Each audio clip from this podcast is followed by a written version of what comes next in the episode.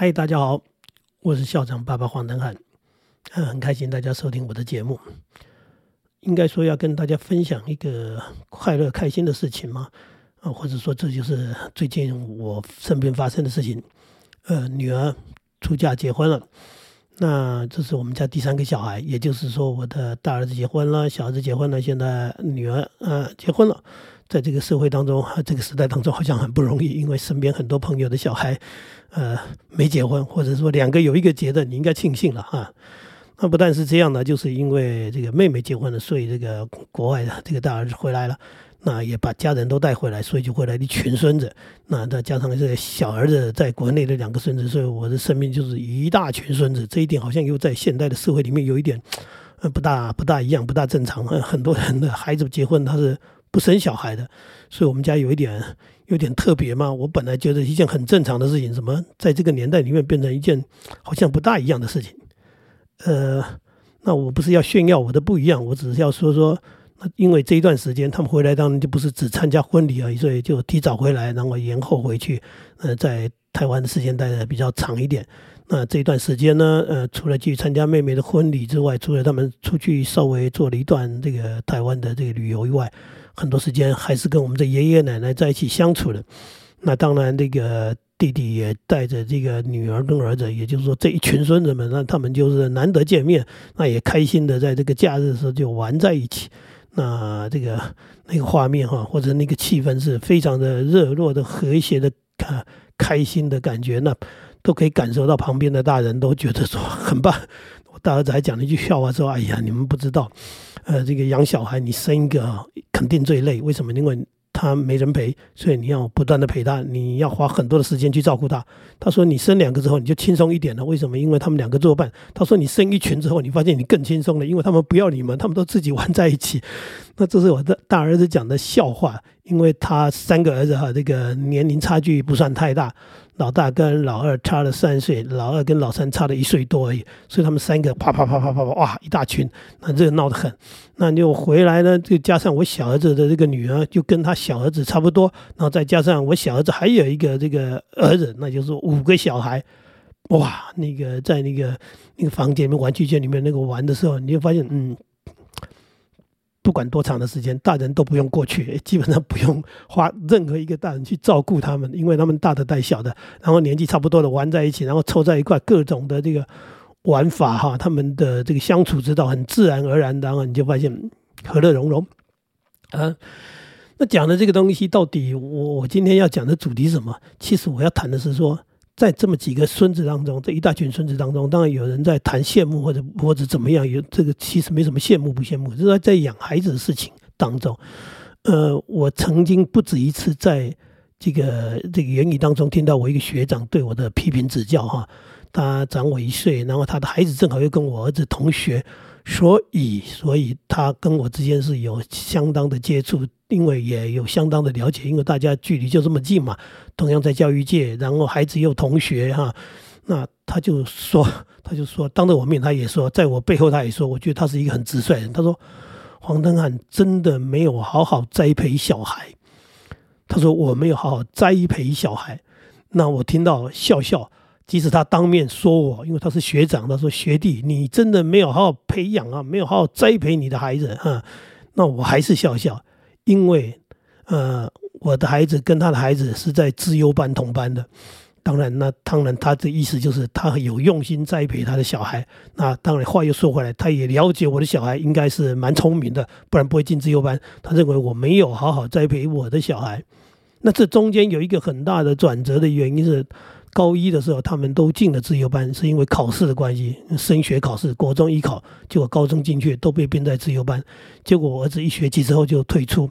这一段其实我也曾经在书上或者在演讲里面讲过，就是我的儿子，他回家来，他跟我说我为什么被编在自由班，我说我不知道那是学校编的，他说我不要读。我说自由班不是很好吗？人家想进都进不去，哎，对不对？他说可是我不要，我要在一个普通正常的。的一个环境当中成长，我不要在这样一个奇怪的哈，呃，他他讲的奇怪就是畸形的环境当中，人家哎多少的这个家长这期望孩子能够进自由班，结果我们家的孩子他说他不要读自由班，那这个孩子跟我谈完之后，后来我们也去做了处理啊，所谓处理去跟学校这个，呃，学校说不行，编班已经编完了，我们反映没有用，编班已经完成，所以我觉得就读了一学期的自由班，到了寒假时候，学校说自由班要重新整编，就是要重编。然后呢，不是自由班的人可以报考，如果你有兴趣，那自由班的人当然也要考，就就是要刷掉，就对，要淘汰一部分人。我儿子呢，连考都不考，他就直接离开自由班。在我学长的心中的看法当中，认为黄登汉，你这儿子在搞什么？你当爸爸怎么是这样子？可是他不知道我们的教育理念差很多。我今天要跟大家分享就是教育理念的问题。我一直也在谈教育理念，我不在谈。哎，你要去读哪一个学校比较好？你要去读哪一个自由班比较好？不好意思，我的认定不是这样。也许我的孩子还蛮聪明，但是我认为他有他的想法，他认为他要回到一个正常的、常态的一个环境里面，我乐于接受，因为这是他的想法。后来他就回到常态班，当然经过这个。这个几年之后啊，就是所谓高中三年之后考大学，我孩子考的呃也没有比他孩子差了哈。那后来他孩子去从事什么工作我不知道，我的孩子都在我身边嘛，所以我很清楚。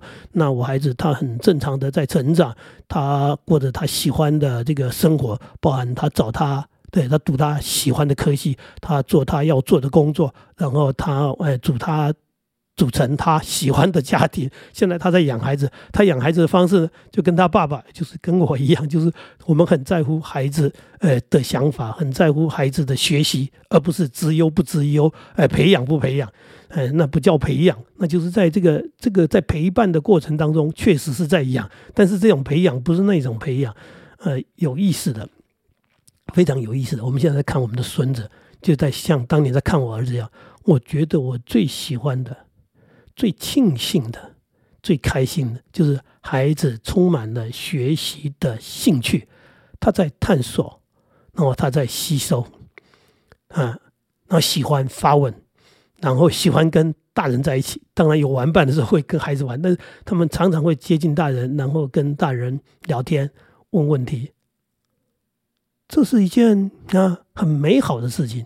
也就是孩子他很正常的、健康的在成长，而且他成长当中他是喜欢学习的。喜欢学习是让一个人丰富起来、强大起来最大的力量。所以，他作为一个父亲，他现在看他的小孩，就像当年我在看他们这些兄妹一样，就是哎，我的孩子。我没有刻意要栽培他做什么，我没有一个目标指引指引他说设定好说儿子你去当医生，呃儿子你去做做什么，我没有，我顺从他他喜欢的，他走他要的路，但是过程当中我看到的是他喜欢学习，他的求知欲非常强。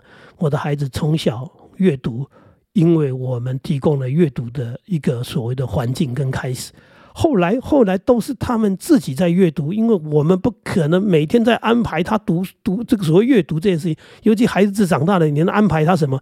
小时候你能做的事情，陪伴陪到后来，真的他越来越大，你会发现他越来越独立了。你能陪的时间越来越少，然后他花更多的时间去做他要做的事情，或者说他也有他的人际关系，他有他的朋友往来，所以他其实。就很自然而然的脱离父母亲这个所谓的母体这个家庭，不是脱离家庭，而是说跟父母亲在一起的时间越来越少，这就是正常的成长嘛。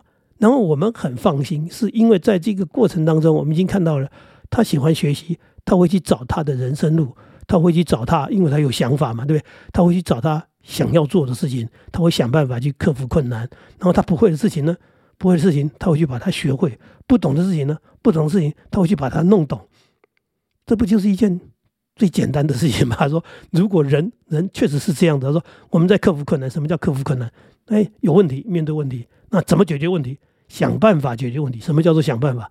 那就是讲的说，你去你去找方法，你去找知识，或或者找人。总而言之，有各种的这个方式，各种的管道，你能够把这个问题处理掉。好。”你没问题了，为什么没问题了？因为你是一个会解决问题的人嘛，所以你 OK 的，你没问题的。那学长在讲我说你没有好好栽培小孩，我其实我听不大懂他这句话了，因为我也不知道他后来把孩子栽培成什么样子。说，因为我们没有栽培，他有栽培嘛？那至少到目前为止，我没有听到看到他儿子的名字。开玩笑了，他，就说他儿子这个有去这个这个这个成为一个什么多么成功怎么样的人吗？我我显然是呃这样玩笑开太大。你说我们栽培孩子到底目的是什么？栽培成什么样叫做栽培？我只希望我的孩子很健康的。成长啊，有能力的成长，然后有想法的在过他的人生。那目前我看到的，我很放心，就是我的孩子三个都长大了，也包含刚讲的女儿都对都嫁人结婚了。那他也是很有想法的，很有目标的，在过着他的生活，而在走他的人生路。那。更大的这个两个儿子，他们的孩子都已经读书了，都有孩子在上学。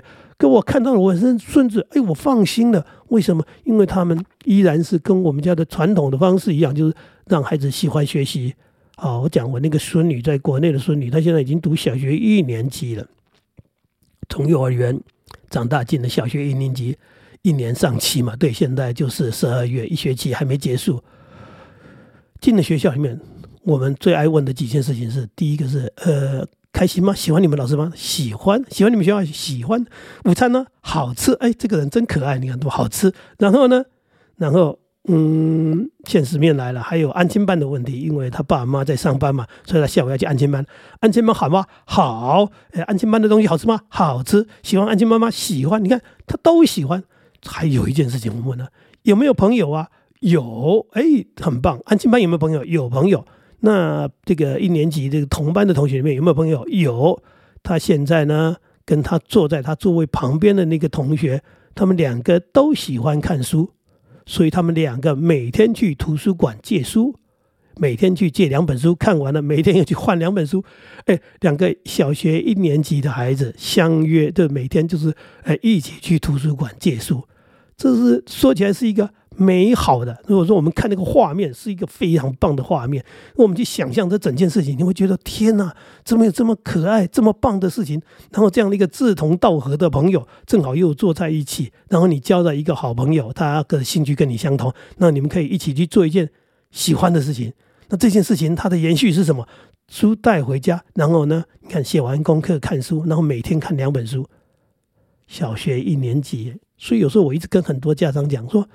你的孩子有时候你看不出他的不足，等到长大才知道来不及了。为什么？因为人家在学习过程当中，人家的那种吸收啊，人家的成长，你没看到，只是看到孩子都一样，哎，一年一年长大，然后呢，幼儿园进小学，小学一年级升二年级，中年级升高年级，就这么长大长大。好，小学读完了，读中学，好像都一样，好像都差不多，可是。其实差很多，就是差别在于这个时间过去了，这个时间当中他到底怎么长大的？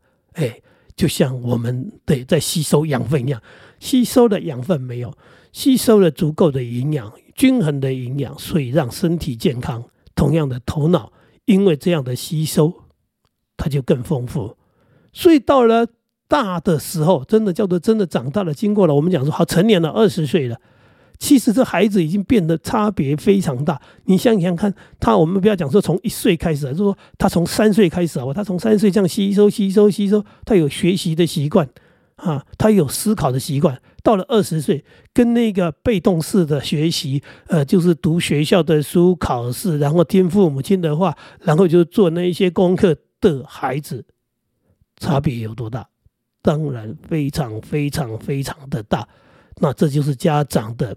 知道跟不知道的差别，知道的家长就知道说，我应该要在孩子小时候做什么事情，然后呢去注重什么事情。所谓的培养，就是我这时候陪伴着他，我在养他，我希望他建立这些良好的兴趣习惯，然后接下来可以放心放手，看着他长大，不断的在成长过程当中，他还是在吸收，他还是在学习。